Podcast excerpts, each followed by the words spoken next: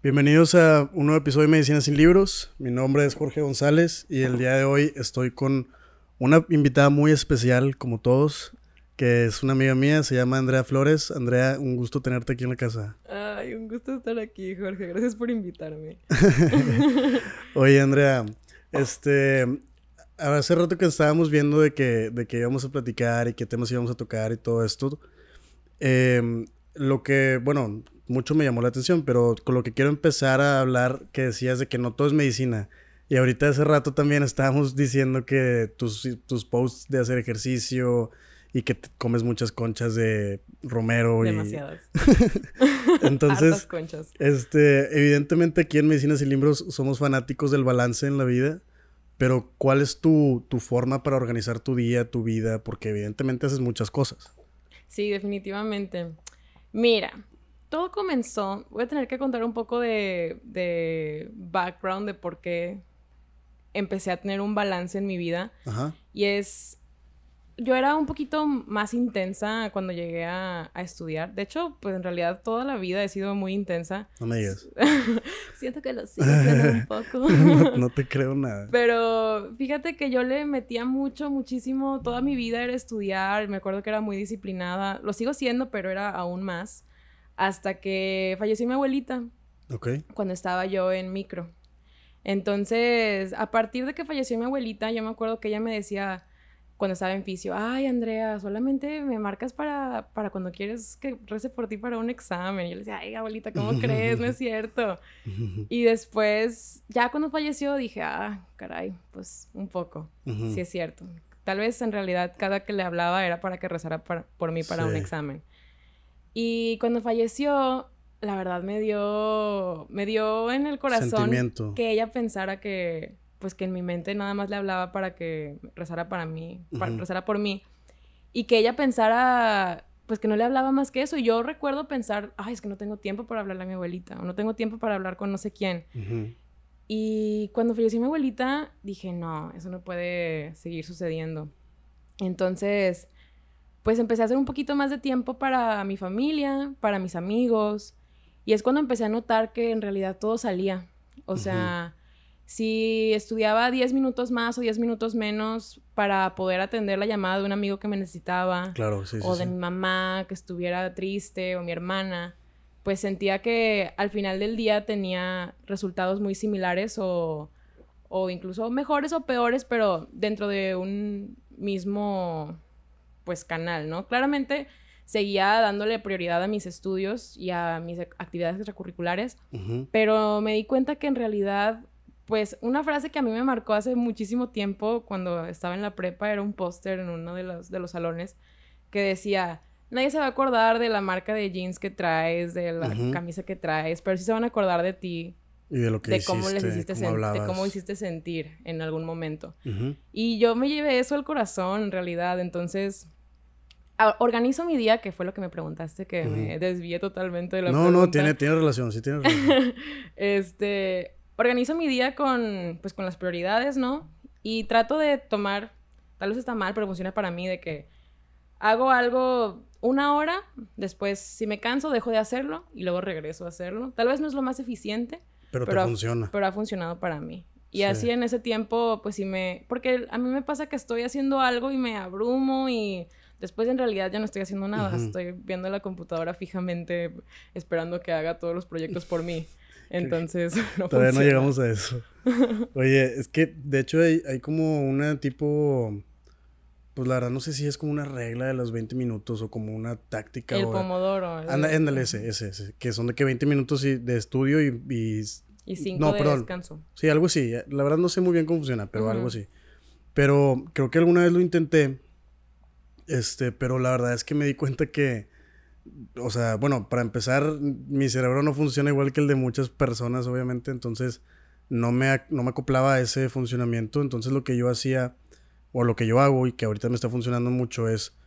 En vez de poner un tiempo así de que a dos horas, o 20 minutos, o 30 minutos, literalmente es hasta que ya no estoy dando lo que, lo que debería de estar dando, ¿sabes? Porque luego, o sea, te pones el tiempo y nada más te estás distrayendo porque, ay, ya van 10 minutos y no he leído lo que, se- lo que ya debería de llevar, ¿sabes? Pero precisamente por eso prefiero literalmente darle mi total concentración, tiempo y atención a lo que estoy haciendo en vez de estar pensando cuánto tiempo lo llevo haciendo, ¿verdad? Y luego ya llega un punto en el que ya te sientes con el cerebro fundido y dices, no, ya, no voy a hacer nada más. Yo me ponía metas diarias. En lugar de el pomodoro sí lo empecé a usar, por ejemplo, ya en sexto año que mi cerebro estaba fundido también, así ya no quería ni quería olvidarme de leer por el resto de mi vida. Y pero cuando no estaba tan tan fundida, me ponía metas diarias. O sea, yo decía, el día de hoy voy a leer 12 páginas. No importa en qué rango de tiempo. O sea, solamente sabía que el día 23 de agosto tenía que terminar 12 páginas a cualquier hora. Ok. Y también me ponía algo súper importante que para mí fue, me cambió la vida. Fue que estudiaba diario hasta, pues, en fisio, que está bien pesado el semestre. Yo me acuerdo que estudiaba como hasta medianoche, me levantaba temprano y estudiaba durante el día y así. Pero yo recuerdo que yo quería estudiar los viernes, o sea, cuando no estudiaba los viernes, yo decía, ay, ¿por qué no estoy estudiando los viernes? O sea, como que me sentía, sentía pesado que no estaba estudiando. Pues la ansiedad que todos hemos sentido. Sí, ansiedad, culpabilidad, eh, sí. Y como un mes entrando al semestre ya dije, pues ya, acepta que no vas a estudiar los viernes, mejor los viernes los tomas de descanso, te vas de fiesta con tus amigos y ya, bueno, cuando se podía, ¿verdad? Digo, no voy a decir nada.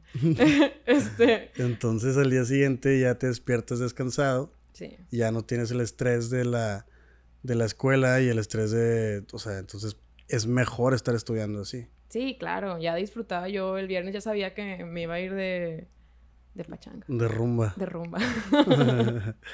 Oye, ¿qué te iba a decir? Entonces, empezaste que en, en, a relajarte, por así decir, en tercer año. Sí, en tercer año. ¿Y cuándo fue que empezaste a, de que meterte también con actividades extra y paracurriculares? Pues fíjate que actividades extracurriculares casi siempre. O sea. ¿Desde primer año? Eh, desde primer año es difícil porque no conoces a nada. O sea, en realidad no estás haciendo nada más que pues estudiar. En primer año intenté meterme a algunos grupos de SEACE, pero en realidad no, ninguno como que encajaba. Este, pero yo me acuerdo que yo hacía investigación yo estaba estudiando otra carrera antes de medicina. Entonces estaba estudiando... No sabía. Sí, no sabía. No, sabía, no sabía. Sí, Como cuatro o cinco años de conocerte y no sabía que estabas en una carrera antes. No, hombre, no. ¿Y qué estudiabas? Estudiaba biología y química. ¿Aquí? En Estados Unidos. Ah, en Estados Unidos.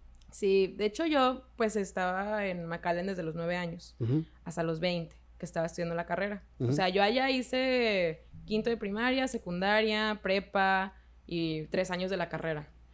Entonces, yo me había quedado a estudiar la carrera ya. Siempre quise ser doctora, porque yo asumí que para cuando me graduara de la universidad ya sería o residente o ciudadana y podría, pues yo en ningún momento pensé que me iba a regresar a México, sí, de que nunca. Y haz de cuenta que pues estaba estudiando biología y química, ya era casi tiempo de graduarme y yo tenía un mentor que es el doctor Cárdenas, que es un gastroenterólogo de McAllen, y yo, yo, lo conocí en una cena estudiantil y pues yo iba a su consulta y ahí pues conocía a su esposa y a él, una, unas personas increíbles. Y pues él sabía que yo quería ser doctora. Yo creo que, la verdad agradezco mucho a mis profesores de allá de, de McAllen porque siento que vieron un potencial en mí. O sea, yo recuerdo mi doctor de bioquímica, el doctor Hassan Ahmad, que lo adoro con todo mi corazón. O sea, todavía tengo mis notas.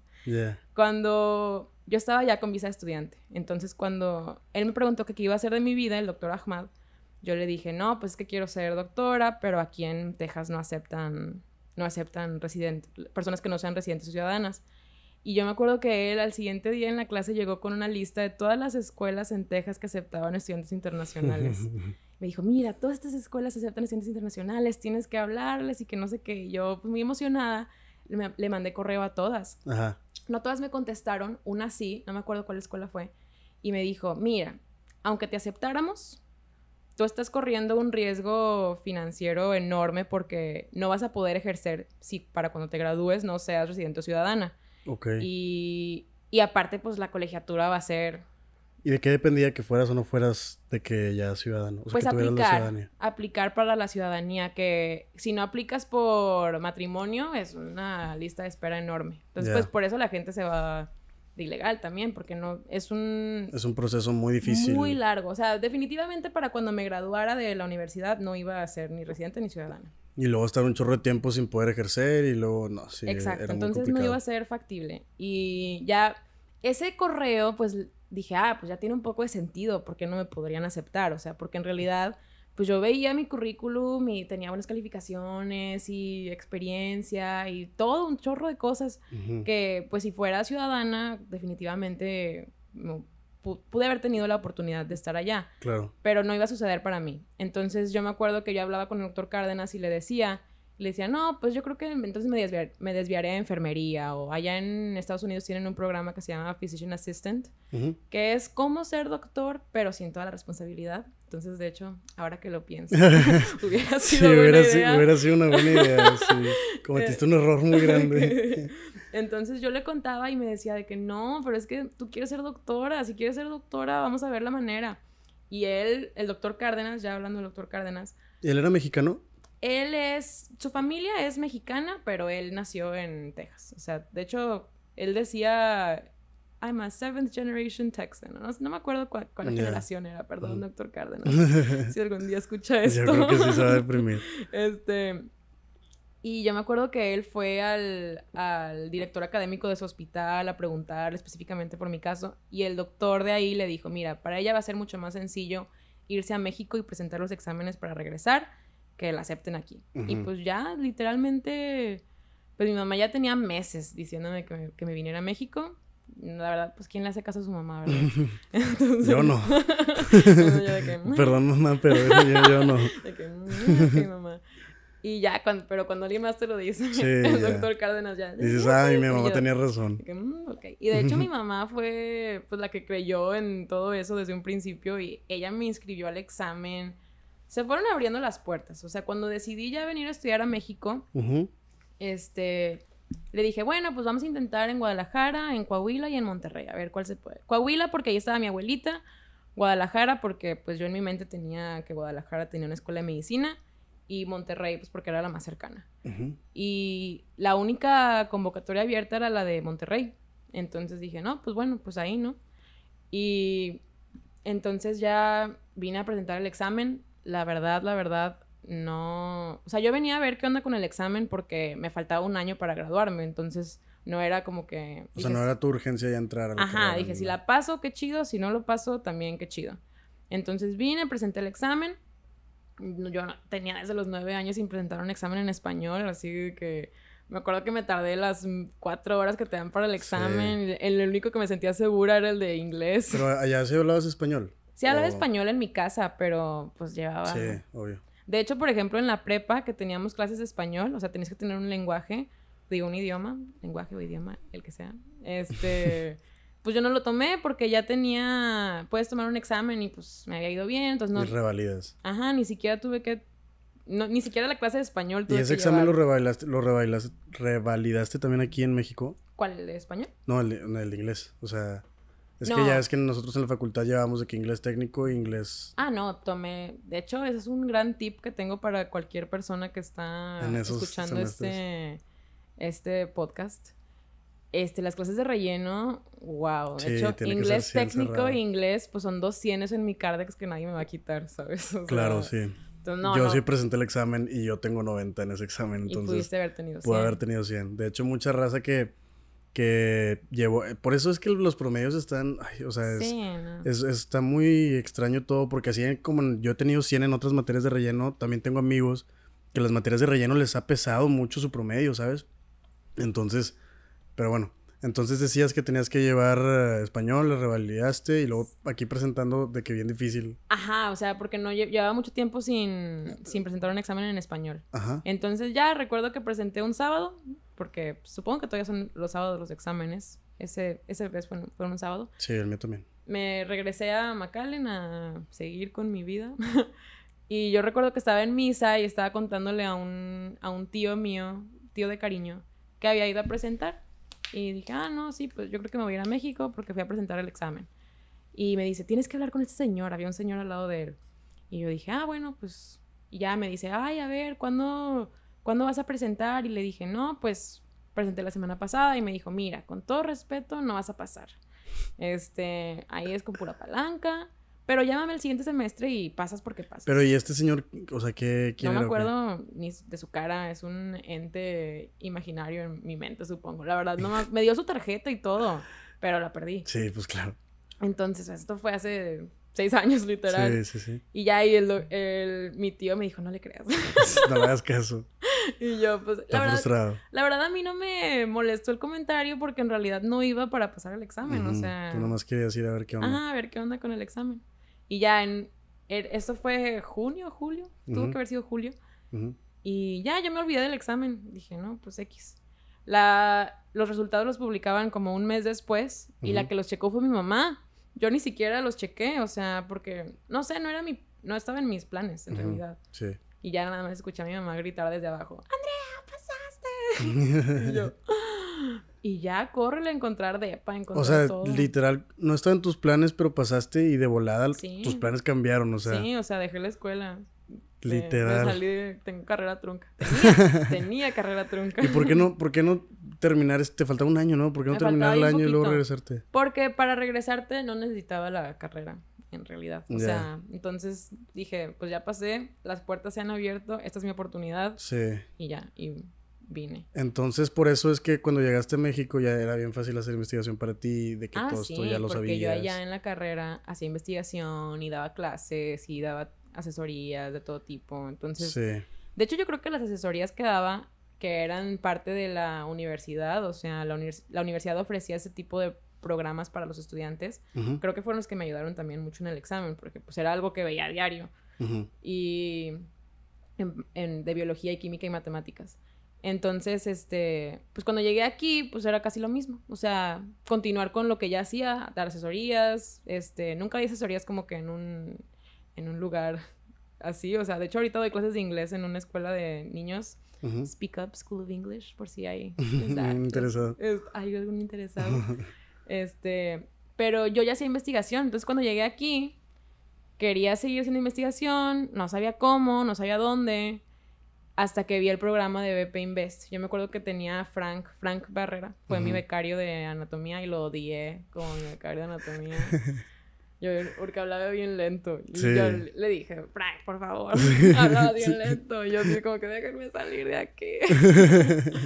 Este... Pero te daba de qué discusión, o, de qué, o sea, bueno, Ladis. Ladis. Me daba Ladi, pero ya ves que la anatomía, no sé si se, parezco señora, no sé si siga siendo así. en mis tiempos. En mis tiempos, pero había un, había el laboratorio de Ladi, que estabas en el, pues en el laboratorio, y había otra clase como que de casos clínicos, además de la teoría. Sí, sí, sí. sí bueno, en esa me daba clase Frank. En mis tiempos también era así. En, nuestros tiempos.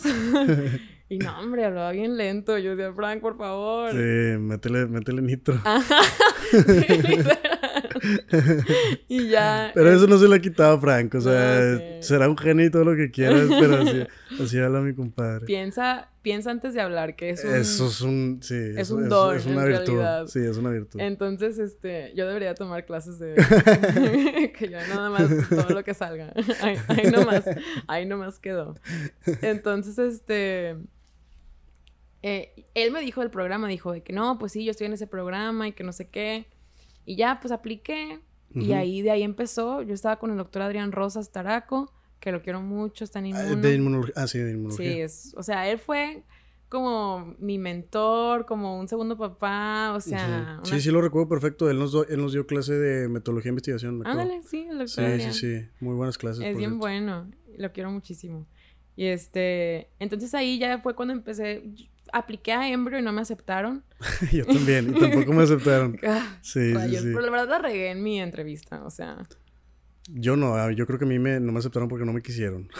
yo sí, o sea, yo reconozco firmemente que la tuvo regué. Nada más hablé de más, o sea, estaba pasando por un tiempo difícil, hablé pero de más, de más, de más, de más, de más en la entrevista. De hecho, me preguntaron, ¿cuáles son tus, tus defectos?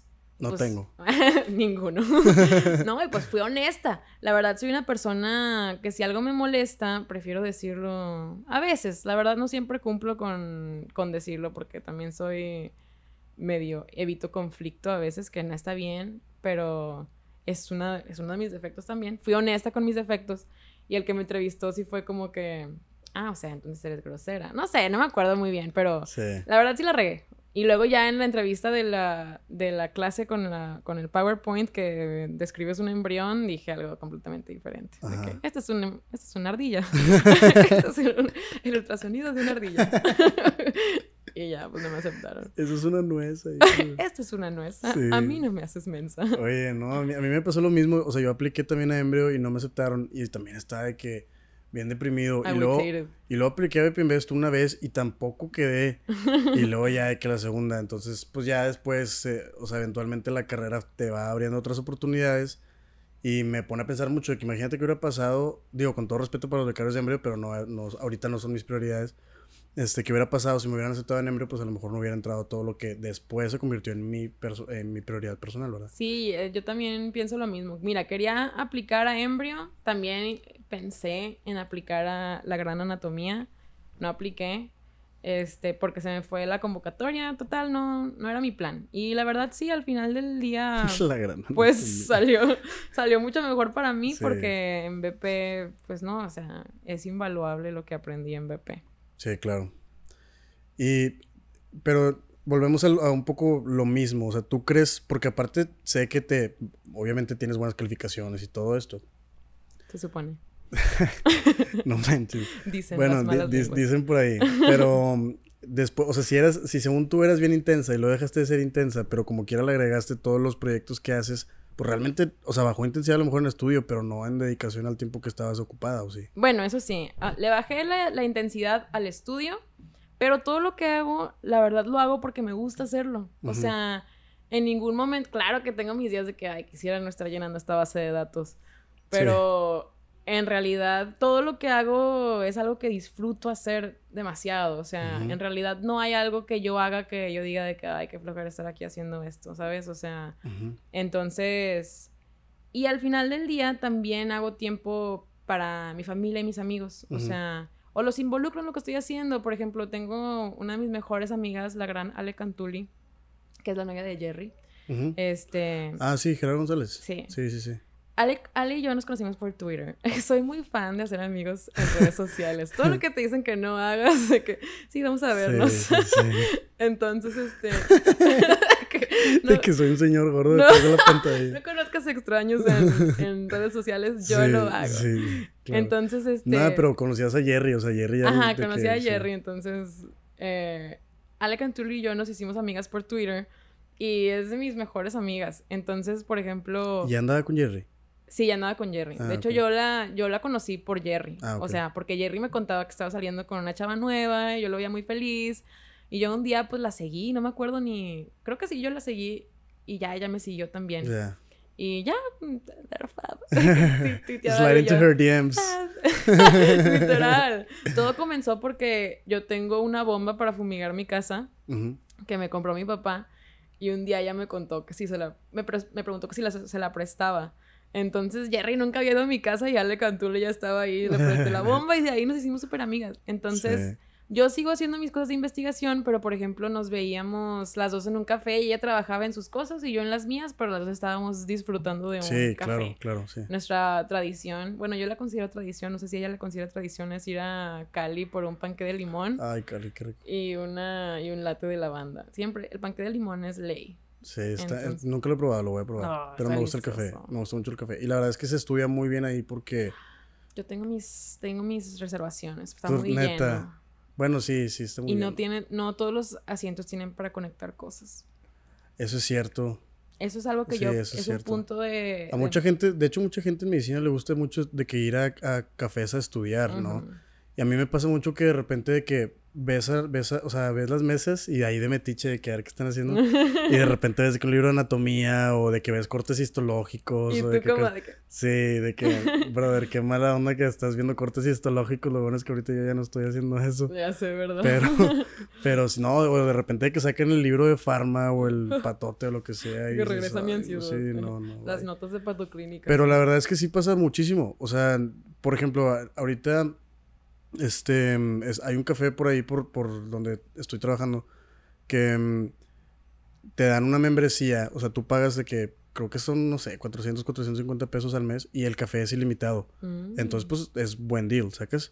Pero pues no sé, ahorita no estoy, no soy fan mucho de ir a esos lugares, pero literal volteas a las mesas y pura gente que estudia medicina en todos lados. O sea, obviamente hay otros que van a trabajar y lo que sea, pero no sé por qué el estudiante de medicina como que agarró mucho esa yo creo costumbre. que, para empezar, pues mucho de lo que, mucho de tu tiempo se invierte en estudiar, quieras o no. O sea, por ejemplo, yo también, que el- según yo le bajé al estudio, pues sí tenía mis días en los que me tenía que dedicar a estudiar. Sí, no, y aparte tienes que empezar con días de antelación para los exámenes Ajá. y, o sea, sí. Entonces, yo lo, a mí lo que me pasaba era que me cansaba de mi cuarto. O- Sí, a mí o también. me cansaba de, de, incluso me cansaba del Starbucks o de donde estuviera y ahí le iba rotando. y le vas de cambiando, sí. Entonces, de que sí tuve temporadas que estudiaba mucho en mi casa, todo ha cambiado un chorro. De que tenía temporadas que estudiaba en silencio, tenía temporadas que estudiaba con mi playlist de música clásica de Disney, que me acompañó toda la carrera. Literal, o sea. Es Hoy la lucha empieza. pero ahí tiene que ser Farma. sin. No, hombre, no. Tiene que ser sin, sin, sin letra porque si no me la Ay, paso pues si cantando. no la cantas también sin la letra, o sea, si Pero la ah, yo, me re- yo me acuerdo que antes de cada clase de anatomía que yo le tenía pavor a mi profesor, no diré su nombre, le tenía así de que temblaba antes de que tenía que dar clase y me ponía a escuchar la de Mulan de que to be a man. Sí, sí, y yo, sí. Ay, no, y ya Bueno, yo la canté en español, pero se me olvida que tú eres mexicoamericana y la cantas en yo, inglés. yo la ca- canto en inglés. O sea, ¿tuviste literal todas las películas de. Disney de que de- en inglés o qué? No, de hecho las vi en español, pero la música que es la, Bueno, sí, sí, sí. Ajá, la tengo en inglés, entonces por eso las soy una farsante. Sí, sí eres. Oye, este, ¿y ¿qué crees que, digo, la típica pregunta que, que todo mundo siempre nos hace? ¿Ya sabes qué especialidad quieres hacer? ¿No quieres hacer especialidad? ¿O qué es lo que crees que sigue? que cambio. Hoy te voy a decir una especialidad. Posiblemente Yo te he cuando escuchado a publiques ti- este podcast sea alguna diferente. Yo te he escuchado a ti decir mucho medicina interna, ¿no? O sea, te gusta medicina interna. Sí. Pero varías entre dentro de interna o dentro de especialidades en general. Solamente varío dentro de interna y por un momento consideré medicina del deporte, pues porque me gusta mucho hacer ejercicio. Este, pero ahorita sí lo fuerte es interna endocrino. Lo que no varía es mi pasión por el cuidado de la obesidad. O sea, para mí la obesidad es un tema súper interesante. No solamente que la gente baje de peso, o sea, no. Es el cuidado de la persona que tiene obesidad. O sea, porque va mucho más allá de que, oye, fulanito, quiero que bajes 10 kilos. No, No, sí, o sea, es claro, un... no. Hay muchísimo. De hecho, eh, los currículums de muchas escuelas son muy deficientes en cuanto a cómo tratar la obesidad de una manera holística. O sea, porque pues no sabemos hablar con gente que tiene obesidad. O sea, para empezar, muchos de nosotros nos seguimos refiriendo a personas con obesidad como personas obesas. A nadie le gusta que le digas, eres una persona obesa. Y es persona con obesidad. ¿o Eres una persona con obesidad o que está batallando con obesidad, para empezar. O sea, es, como que el lenguaje... Sí, sí, no, sí es diferente porque todo repercute mucho en cómo se interpreta. Exacto. Y también, por ejemplo, el estigma que tenemos como médicos, porque, pues sí, mucho del, hay muchas enfermedades que pudieran ser evitadas con un estilo de vida saludable. O sea, o, por ejemplo, nunca falta el que, no, pues te duele esto, pues es que baja un poquito de peso y que no sé qué. Pero imagínate que llegues a la consulta y que lo la única solución que tengan para ti en este momento es que tengo que bajar 10 kilos. Pues no es una solución, porque yo estoy buscando alivio ahorita. Sí, aparte no es como que es noticia nueva que tienes que bajar. Ajá, o sea, no es como que no tengo espejo, ¿sabes? Sí, sí. no manches, Sí, no me había dado cuenta. Entonces, este, es algo que a mí me gustaría cambiar, me gustaría muchísimo, o sea, yo veo así como que mi plan a largo plazo, Tener una materia específica de obesidad, enseñarle a los doctores del futuro cómo hablar este, con una persona que está batallando con la obesidad, este, un poquito del estigma que tenemos como doctores y que también tienen los pacientes hacia ellos mismos, personas contra personas con obesidad, o sea, es un tema súper complejo, para mí súper interesante Claro. y a mí me gustaría que el mundo fuera más, eh, más, ay no, más inclusivo, pues sí. Porque yo veo mucho en Twitter siempre la, la pelea de que, ay, están normalizando la obesidad y que no sé qué. Pues no, es que no estás normalizando la obesidad, pero una persona con obesidad no va a bajar 10 kilos mañana. Y como quiera, tienen que ser representados en revistas, tienen que ser representados en la tele, porque no todos pesamos. Y para que mínimo ese proceso sea un poco más sencillo. Ajá, exacto. O sea, para que una persona con obesidad se siga amando. O sea, Y es que ¿sabes qué? Perdón, es que se me va, luego se me va bien, bien mala idea. Pero siento que eh, eso que dicen de normalizar y que tú dices representación en revistas y todo esto, eso no implica que las... O sea, el normalizar la obesidad no implica que las personas van a, a, quedarse así para siempre porque quieren. Yo creo que inclusive hay dos cosas muy importantes, la salud y, y, la, y la... Vaya, la salud física y la salud emocional en una persona con obesidad, como dices. Entonces, siento yo que si le das como que ese alivio emocional, entonces la persona se concentra más en ese, en ese, en buscar la salud física, me explico, porque ya no están con la, con el estrés encima de, y la ansiedad, y luego ya sabemos que muchas personas también comen porque están preocupadas, entonces. Sí, claro, o sea, es que. Le quitas un peso encima. Tene, literal. Precisamente. Sí, sí. no vamos a explicar el chiste, el que entendí, entendí. Este. Este... ¿Te das cuenta cómo podemos estar hablando de que es súper serio y de temas muy importantes y lo de la nata? O sea, eh, esta es Andrea, ¿ok? Para, que la para los que no la conocen, esta es Andrea. Este, sí, definitivamente. Eh, simplemente quiero que... Yo tengo muchas, muchas amigas que me, que me han comentado eso, que dicen que van al doctor y que lo primero que le dicen es, pues tienes que bajar de peso. Pues sí, en algunas instancias, pues sí es, sí puede ser necesario, pero creo que hay que, eh, como tú dices, si tú te sientes, si haces ejercicio porque te amas, es muy diferente a si haces ejercicio porque te odias. Uf, ¿Sabes? claro, O sea, es, una, es algo muy, muy, muy diferente. Cuando yo hago ejercicio, yo hago ejercicio porque me amo, porque me da pavor la diabetes en general y porque quiero, mi, mi bisabuelita vivió a los 95 y a los 95 años, te lo juro, bueno, se quebró la cadera en octubre, el octubre antes de, fallecer, pero hasta es, yo creo que la semana antes de que se quebró la cadera, todos los días se subía a su bicicleta. O sea, a los 95 años. ¿En serio? Sí, y hay videos de ella en la, era estacionaria, obviamente, no, no, andaba en la avenida. Pero. de que drifteando en la vida. Mi abuelita en bicicleta. Más respeto, por Entonces, ella iba en su bicicleta y en una mano traía el rosario y en la otra el control de la tele. Sí, sí, sí. Y ahí andaba en la bicicleta. Entonces, y ella, pues vivió hasta los 95, pero vivió bien, porque toda su vida había hecho ejercicio. Claro, te puedes morir de cualquier cosa, ¿sabes? Obvio, sí. Pero, pues mínimo llegar completita. Sí. Y eso es porque mi bisabuelita hacía eso porque se amaba. Y yo también hago ejercicio porque me amo y porque amo mi cuerpo. Y todos tenemos fluctuaciones. Y yo también de repente soy, soy pecadora de verme en el espejo y decir de que, ay, hace dos meses casi tenía cuadritos y ahorita ya no tengo tanto. Pero, pues mi, mi cuerpo me ayuda a hacer todo lo que tengo que hacer y es un cuerpo muy ágil. De hecho, algo de lo que estoy muy, muy, muy orgullosa es un comentario que una vez me dijeron me dijeron, parece que robas casas. Una vez que fui a la estanzuela y estaba yo felizmente escalando la piedras. Amo la estanzuela. Y este, y Tony ¿De que por el río o qué? Ajá, por el río. Y Tony me dijo, parece que robas casas. Y yo, ah, ¿cómo crees? Pero dentro de mí es de que, wow, qué comentario de agilidad. Sí, la verdad es que está muy padre la estanzuela. Y, y también está padre porque cuando haces ese tipo de cosas y estás acostumbrado a hacer ejercicio, no es bueno, sí, obviamente te cansas, pero no es como que es pesado, difícil, duro, es cansado, pero como energetizante, te activa, no sé, está muy padre. Sí, no, es, la verdad para mí es muy... En, sexto año sí tuve mis fluctuaciones de que estaba echada en la cama totalmente deshecha de cansancio. Y eso que a mí me tocaron las guardias súper tranquilas en comparación a nuestros compañeros prepandémicos. Sí. Pero... Sí. Pero a mí, yo soy una persona que me gusta dormir. Pero terapéutica médica interna 3, o sea, sí, es como que era muy... Pero a mí yo me todavía tocó, no llego a eso. A mí me tocó al inicio, entonces hace cuenta que fue pesado, pesado, pesado, pesado, y luego...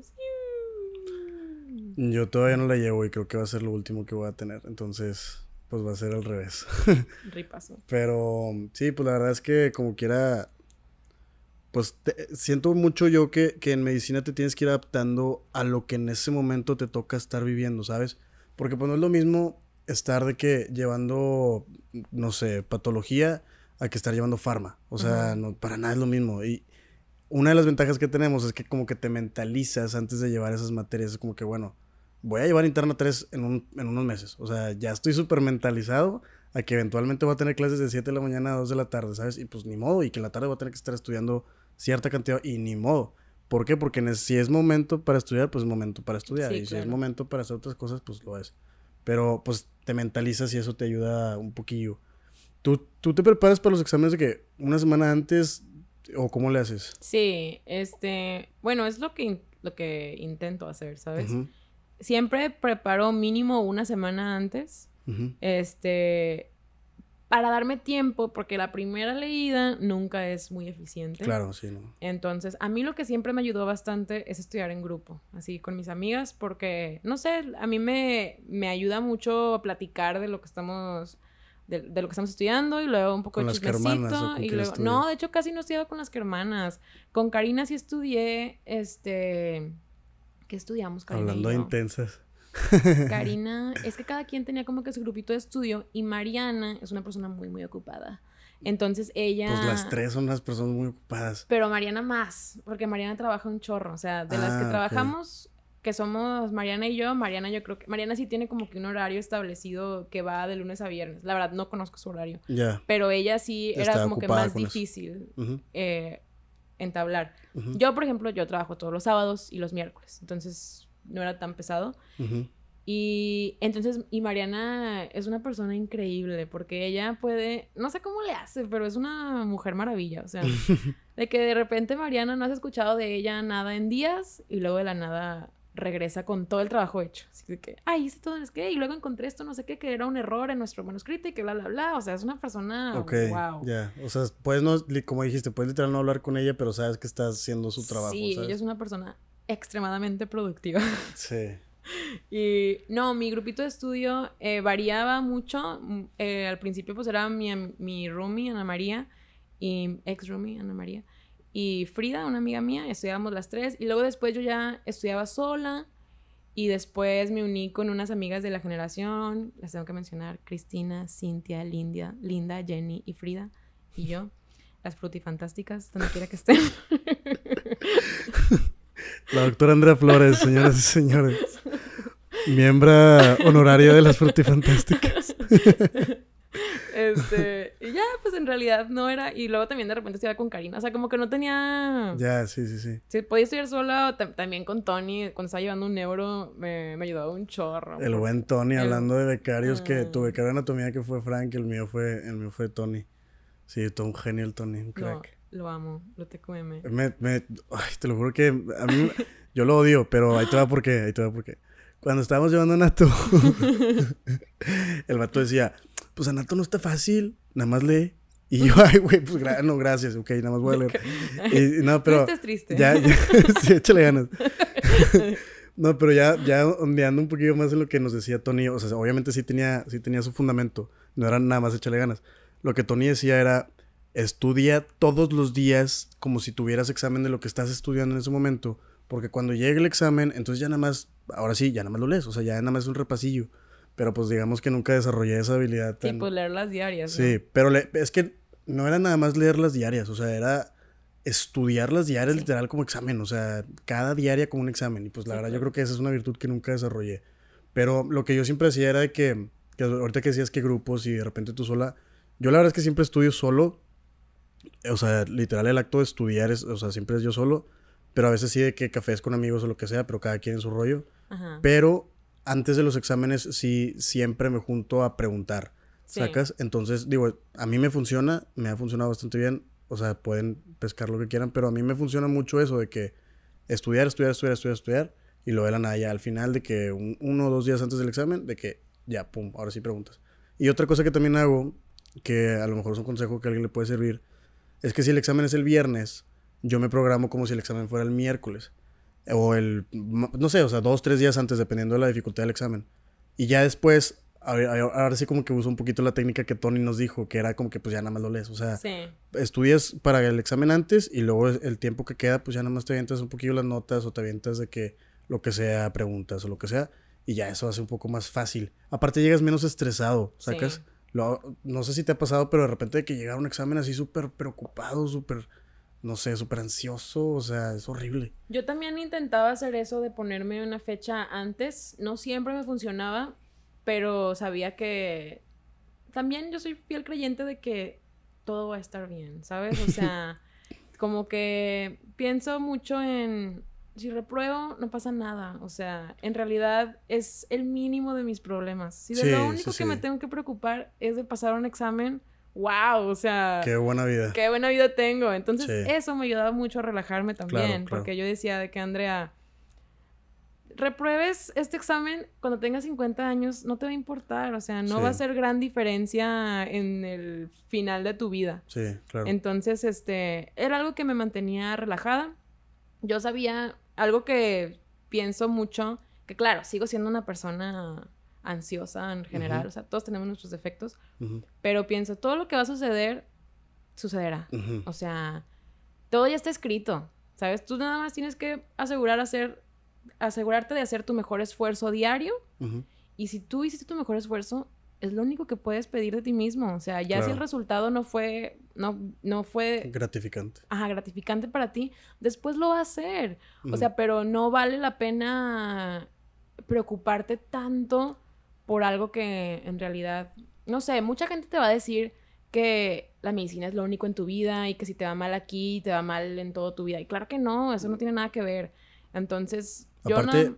ahorita yo creo que mucha gente inclusive se está como que, o sea, terminando medicina diciendo, o sea, se dan cuenta de que pues no es del, o sea, el camino que está estipulado y que todo el mundo dice que es el ENARM, la especialidad, o sea, ahorita ya mucha gente se está dando cuenta de que no es así. Ujú. ¿Cuántas, cuántas personas hay fuera de medicina que estudiaron una cosa y se dedican a algo totalmente distinto? Pero ¿por qué en medicina no pasa tanto eso? Porque la gente tiene la frustración y el, el, el, el, el, no sé, el background o el historial, el antecedente de que toda la gente le dice es que es especialidad, especialidad, especialidad. Entonces se, se cuadran demasiado en lo que se supone que sigue. Y de hecho creo que en el examen nacional aplica mucho lo de la, lo de lo que tú dices que te sirve, que te ayuda a relajarte. Hace poquito lo estaba pensando porque pues ya varios amigos, o sea, como obviamente conforme vas avanzando, ya empiezas a tener más conocidos que ya presentaron el ENARM, que están estudiando, etcétera, ¿no? Yo creo que este es el año, en el- bueno, no, el año pasado ya fue cuando empecé de que con mis amigos estudiando, pero este más porque pues obviamente ya son más amigos. Entonces, este, los ves estudiando, los ves así de que preocupados y lo que sea, y pues obviamente eso te hace como reflexionar un chorro de lo que te va a tocar a ti eventualmente vivir. Y yo siempre he pensado que el examen nacional es un, es un juego mental. Porque obviamente te, te evalúa conocimiento médico, 100%. Bueno, se supone. Este, pero es un examen de 6 horas o 7 horas, no sé cuántas horas son. Ya lo cortaron, ya es mediodía nada más. No, no te sabría decir cuántas horas son, porque no lo he presentado. Sí, sí, es cierto. Escuché algo así, algo así la semana pasada. Pero bueno, el punto es que es un examen de horas. Es un examen que define supuestamente el resto de tu carrera profesional. Digo supuestamente porque obviamente hay áreas grises. Entonces, pues lo que siento yo que lo que te ayuda mucho a superar ese juego mental es quitarle el peso al examen de lo que puede decir o no decir de tu futuro. Porque para todos es, es que es un examen que define mi futuro. Pues no. O sea, realmente no es, o sea, a lo mejor en, cierta parte sí, pero no, no define 100% lo que vas a hacer. Entonces, cuando le, siento yo que cuando le empiezo a quitar esa presión de lo que puede significar reprobar el examen, pues ya, ya, no, es, ya no es tan, vaya, ya la carga emocional siento que ya no es tan grande. Sí, no, claro, y claro que te duele, o sea, obvio, porque, sí, obvio. por ejemplo, yo cuando obtenía así de que en mi mente la, la posibilidad de reprobar en algún momento, que sí he reprobado exámenes, este, pero así de que fuerte, fuerte, una vez me pasó que, que, pues yo como en cuarto año me di cuenta que podía estudiar leve y mi promedio no iba a cambiar mucho. Fue bueno y fue malo, porque yo estudiaba, pues para, no estudiaba para un 100 para los exámenes, o sea, estudiaba, pues sí estudiaba, pero a mi ritmo, tranquila.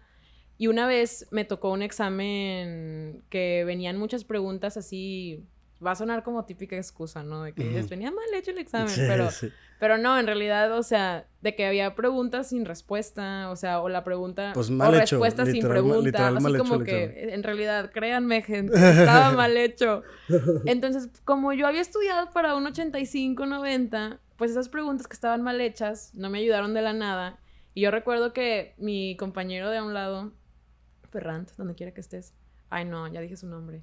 Bueno, haz de cuenta que estaba al lado de mí. Ahorita, cuando lo estoy editando, le voy a poner un... ti. sí, no, esto no pasó. Siempre, como estaba cerca de mí, pues siempre presentábamos uno al lado del otro. Y yo recuerdo que cuando él le picó submit al exam soft, se vio 70. Y nada más escuché un suspiro de él de que... Ah". Y yo estaba ahí a punto de terminar y le piqué submit 6-8. Y era de esos exámenes que era de... Sí. la, o sea, reprobaste, ¿no? Sí, ajá. Y pues contexto, Time, contexto para la gente que no sepa, hay algunas materias en las que si no es solamente un examen y si no pasas el examen reprobas la materia y pues tienes que presentar segundas y si no pasas segundas te atrasas. Entonces, sí es un poco estresante no pasar un examen a veces. Sí, entonces yo me y dije, "Chin." Entonces, este, obviamente, pues se, se, solucionó, o sea, porque estaba, en realidad estaba mal hecho el examen. El departamento de beep, este, se encargó de se encargó de corregir esas preguntas. Y al final del día sí pasé. Sí pasé, Sí pasé.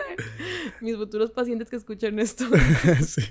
Este, y fue un alivio, o sea, ¿cómo fue un súper alivio, pero yo me acuerdo que yo, y yo estaba peleándome en mi mente de que no pasa nada, es solo una segunda, tienes un montón de actividades extracurriculares que te respaldan, tu, como tu barrio te respalda. Y al final del día también pensaba de que a mis papás no les importa si repruebo, ellos me quieren claro. repruebe o no, pero pues si estás adentro de que... Fíjate que a mí, me, a mí ese semestre porque sí, sí, sí me habías contado esta historia, entonces sí sé que fue en el semestre de ti.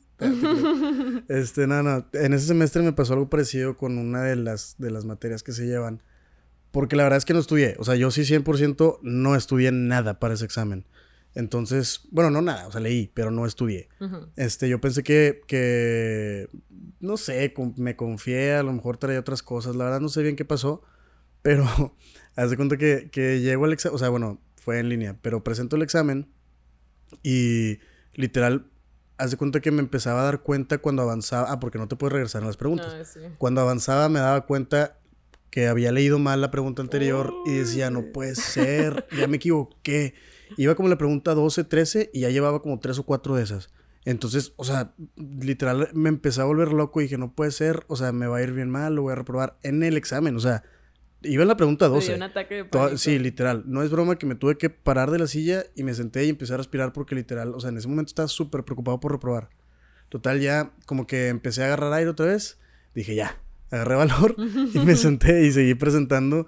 Pero pues la verdad es que estaba contestando muy inseguro, o sea, no me sentía en confianza de lo que sabía. No sabía lo que estaba contestando. Y luego, para mis futuros pacientes que les sirve mucho, ¿no?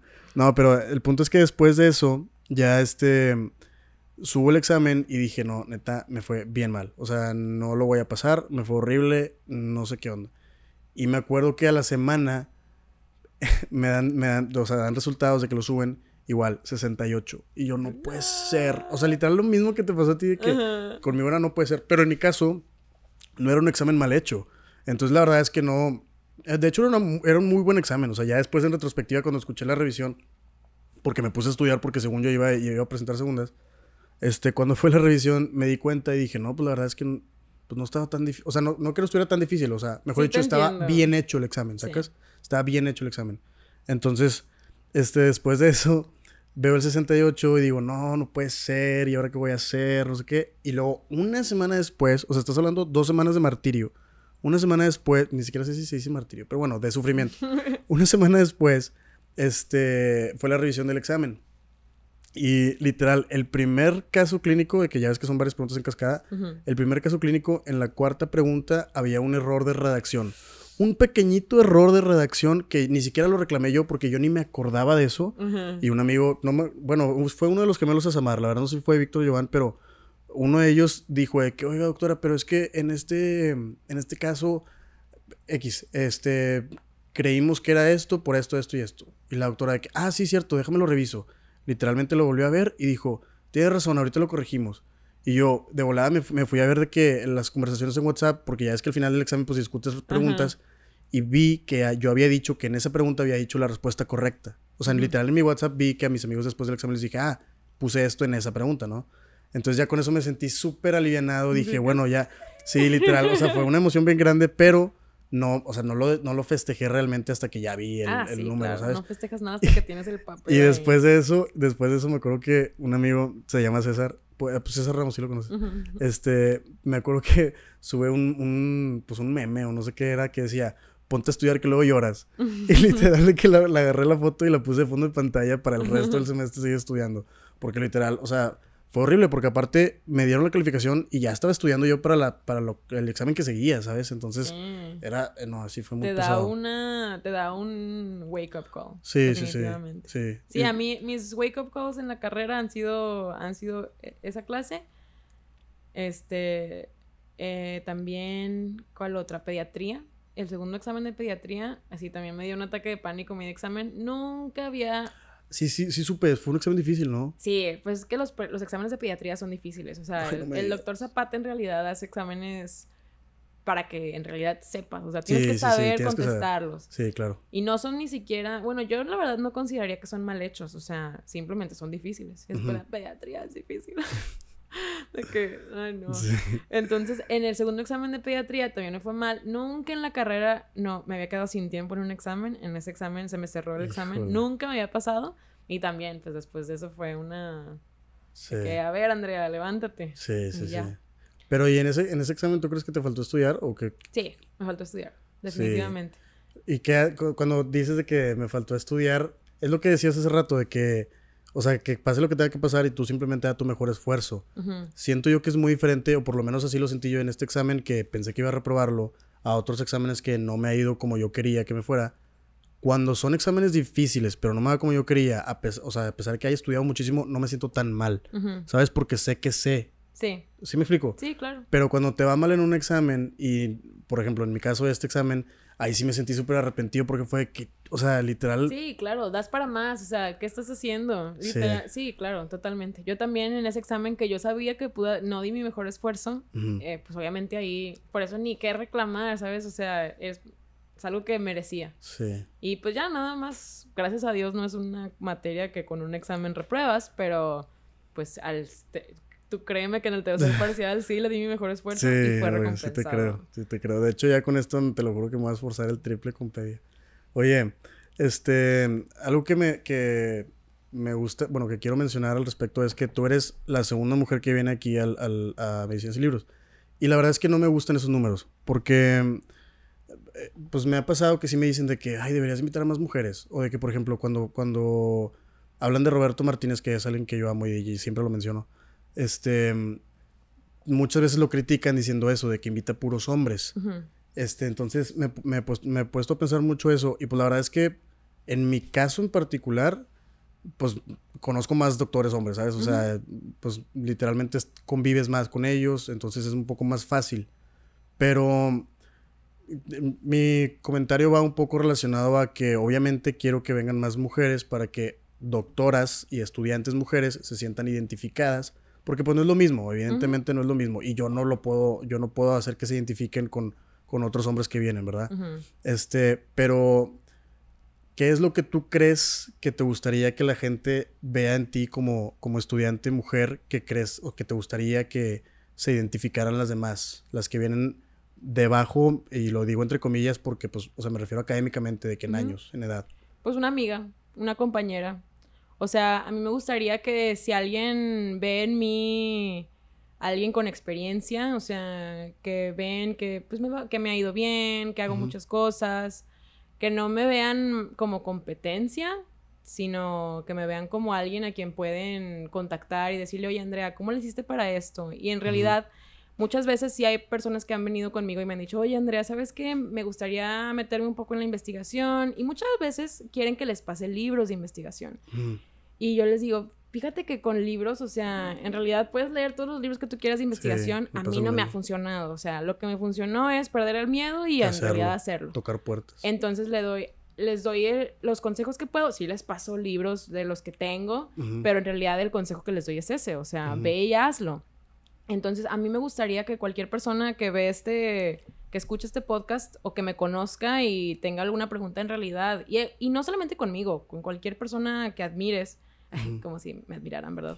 Pero, este, ya asumiendo. Eh, pues que no tengan miedo y que esa persona sea eso para alguien más. O sea, en realidad es la única manera en la que todos avanzamos. De hecho, muchas veces te dicen de que para, para aprender algo tienes que saber enseñarlo. Y va para todo, biología, química, matemáticas. O sea, cuando yo daba clases de biología, definitivamente era, no lo aprendía bien hasta que lo estaba dando como materia. Entonces, lo mismo con todo lo demás que hago, o sea, eh, quiero que vean en mí una compañera, una amiga a quien pueden contactar si tienen algún problema, alguna duda, quieren hacer algo. Oye, ¿sabes qué? Es que no sé cómo, no, no conozco, quiero hacer investigación, pero no tengo idea de qué hacer. Pues ponte a leer de que lo que te guste. Por ejemplo, estás leyendo... A ver, ahí te va, ahí te va. Vamos a, a- a aterrizar un poco esa pregunta. Imagínate que yo soy al- alguien, una amiga, un amigo que te dice, quiero empezar a hacer investigación. ¿Qué es exactamente lo que dices? Yo les digo, este... Bueno, es una pregunta muy abierta, ¿no? Sí, o sea, sí, ¿quieres sí. hacer investigación? Pues primero tienes que ver un tema que te guste. Ajá. Porque si estás haciendo investigación de algo que no te gusta, nunca lo vas a hacer. O sea, Claro. Porque lo he hecho. Y investigación así de algo que está bien aburrido, ¡guau! guácala.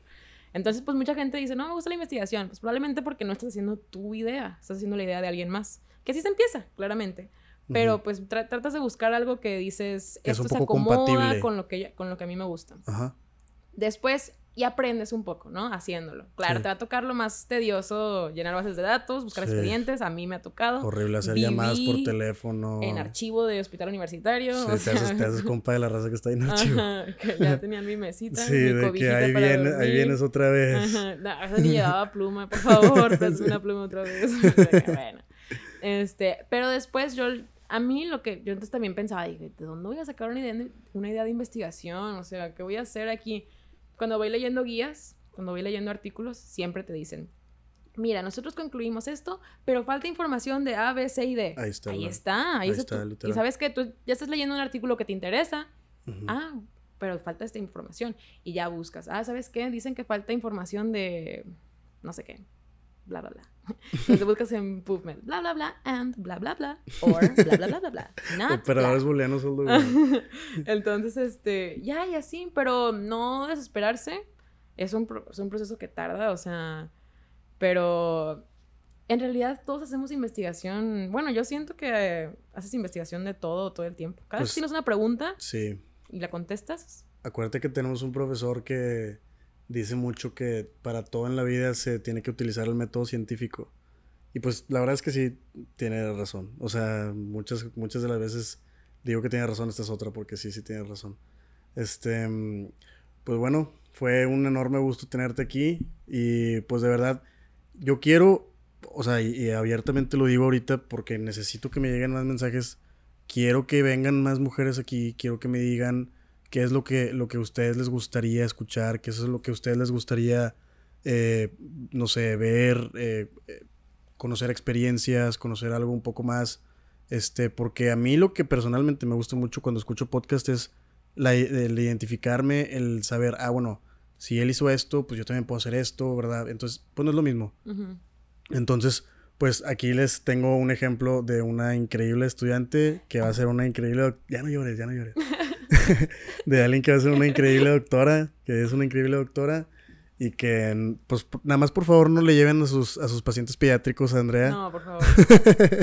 Pediátricos no. De hecho, el otro día cubrí una guardia en un hospital y llegó una señora con su hija. Y le dije, por favor, mira, le voy a dar lo que, la, la receta, pero vaya a un pediatra. No, no venga aquí otra vez. Apenas un doctor. Le, le ruego. Alguien hámele un doctor, por favor. Bueno, Caray, soy yo. muchísimas gracias, Andrea. ¿Algo que No, quieras decirle a la rosilla? No, nada, pues que, que si tienen alguna pregunta, me manden mensaje, no muerdo. Eh, Café con galletas en Twitter. café con galletas en Twitter. Vamos a ponerle un pip, vamos a ponerle un pip. ya me acordé, tienes razón. Eh, sigan a mis perritos en Instagram. Sí, sigan a los perritos. Muchas gracias, Jorge. Gracias.